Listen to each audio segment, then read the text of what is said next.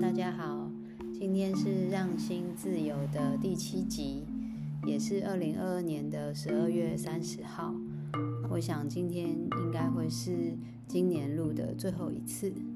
然后这个节目才上线一个月，已经达到了一百人次的收听，对我来说是非常值得雀跃的，因为有一些东西我很希望大家可以分享出去，或是运用在自己身上。那今天的主题其实是，呃，想要分享一些动物沟通、动植物沟通的呃方法。因为呃，大家知道我每年都有开动植物沟通的课程，也有做很多个案疗愈的经验。那其实呃，学习这门课程最主要的目的是和动物、和植物、和土地学习，呃，他们的智慧。其实很需要把自己完全的放空，然后将自己。的一些想法、思绪都清理干净。当我们感觉到与万物合一的时候，呃，这个品质就会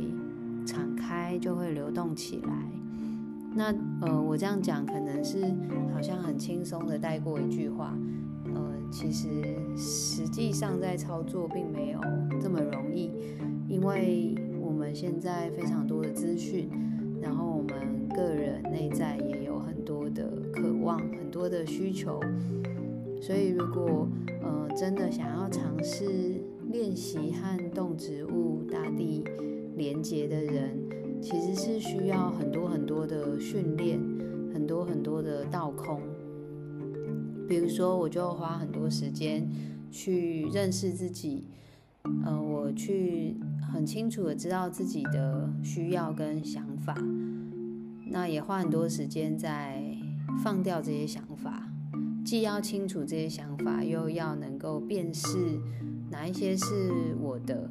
哪一些是别人的，哪一些是更高层次的讯息。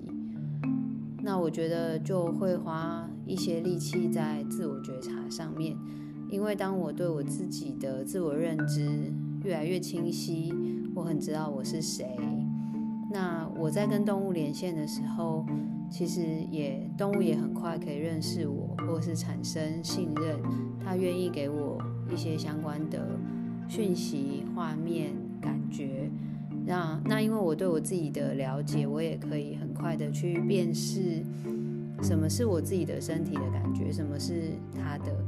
然后他传递给我的画面，对方的家，他的喜好、兴趣，他喜欢吃的东西，喜欢睡觉的地方。都不会跟自己的动物或自己过往的经验去混淆的时候，其实就非常非常的清楚。那第三个就是，我觉得会会非常尊敬，呃，这个世界上万物有灵，每一个呃每一个动物，每一个生命，甚至是物质，它都是有它的意识在的。那这份尊敬，这份谦卑。其实会帮助我，嗯，去学习。那当我有这个，呃，愿意去学习的状态的时候，动物也愿意传递更多的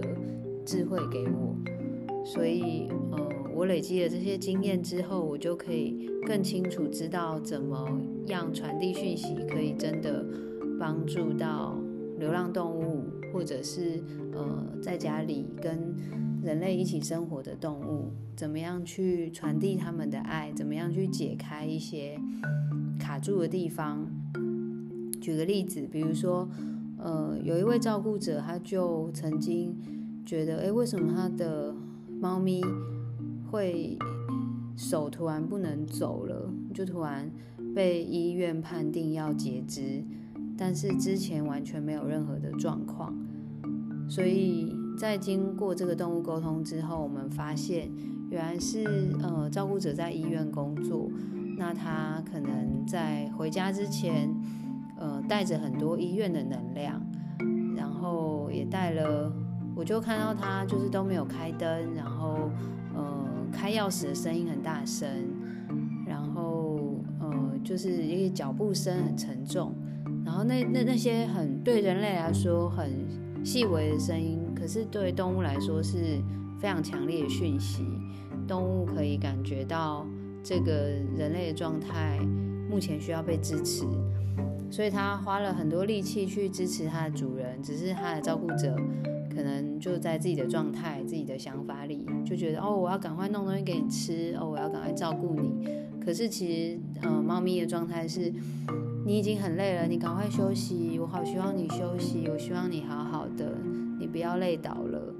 所以，呃，在双方没有接上线的状况下，变得猫咪要用自己停下来的方式，主人才会停下来。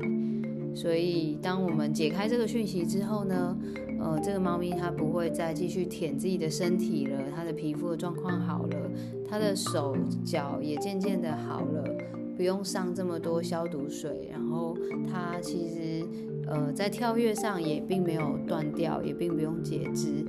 也没有像医生说的呃这么困难的一个病况。它就渐渐恢复健康了，到现在它都还是一只很健康的猫咪。那这位照顾者后来也因为成功的经验，他愿意再去领养另外两只。那三只猫咪的共处，也也是一个沟通的过程，让他们彼此接受。嗯，所以其实沟通它并不只是传递讯息，其实更多的是找到很核心的元素。然后去确认，然后去敞开，去接受，然后等待它发生。因为不是每个讯息都可以马上被接受的。那当我们不断的